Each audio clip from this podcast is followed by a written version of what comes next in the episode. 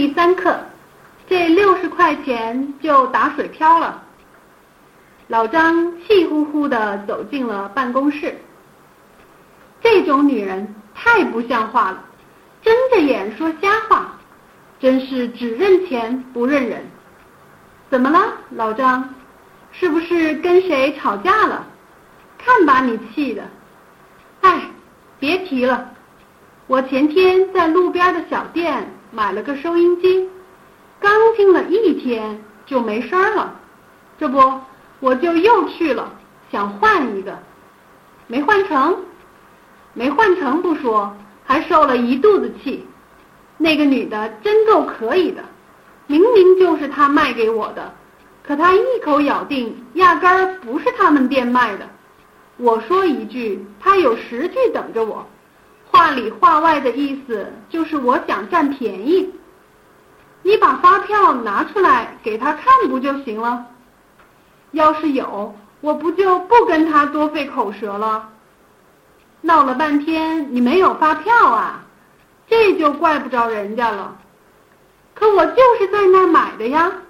我都这把年纪了，还能骗他不成？得了，你快消消气儿吧。说到底，你就不该上那儿买东西。小店儿的东西能好到哪儿去？那个小店儿就在我家胡同口，我老去那儿买东西，跟他们都半熟脸了。按理说应该好说话，哎，没想到啊。现在买什么东西都得留一手，发票可不能不要，万一有什么问题，那些票什么的就能派上用场了。吃一堑长一智吧，你要实在气不过，就告他们去；要不，你就按照上面的地址直接找厂家。厂家是哪个？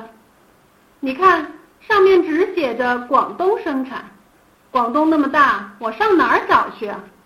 算了，为这么个小玩意儿东找西找的不值得。要是再惹一肚子气，更划不来了。得，算我倒霉吧。那你这六十块钱就打水漂了。不过你也是，家里又是录音机又是音响，买什么收音机呀？你看看现在谁还买收音机呀？你可真想一出是一出。我就图个方便，听听新闻，听听京戏，可以走到哪儿带到哪儿，想的挺好。哎，现在这些个个体户啊，我是真不敢不敢去他们那儿买东西了，不知道什么时候就吃亏上当。可不，那些私人商店都是说的一套，做的一套，你买的时候。他好话能跟你说一大车，可你要想退呀换呀，他就翻脸不认人了。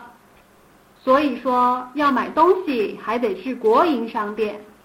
上次我在王府井买的那双皮鞋，穿了半个月，坏了拿去换，人家二话没说就给换了。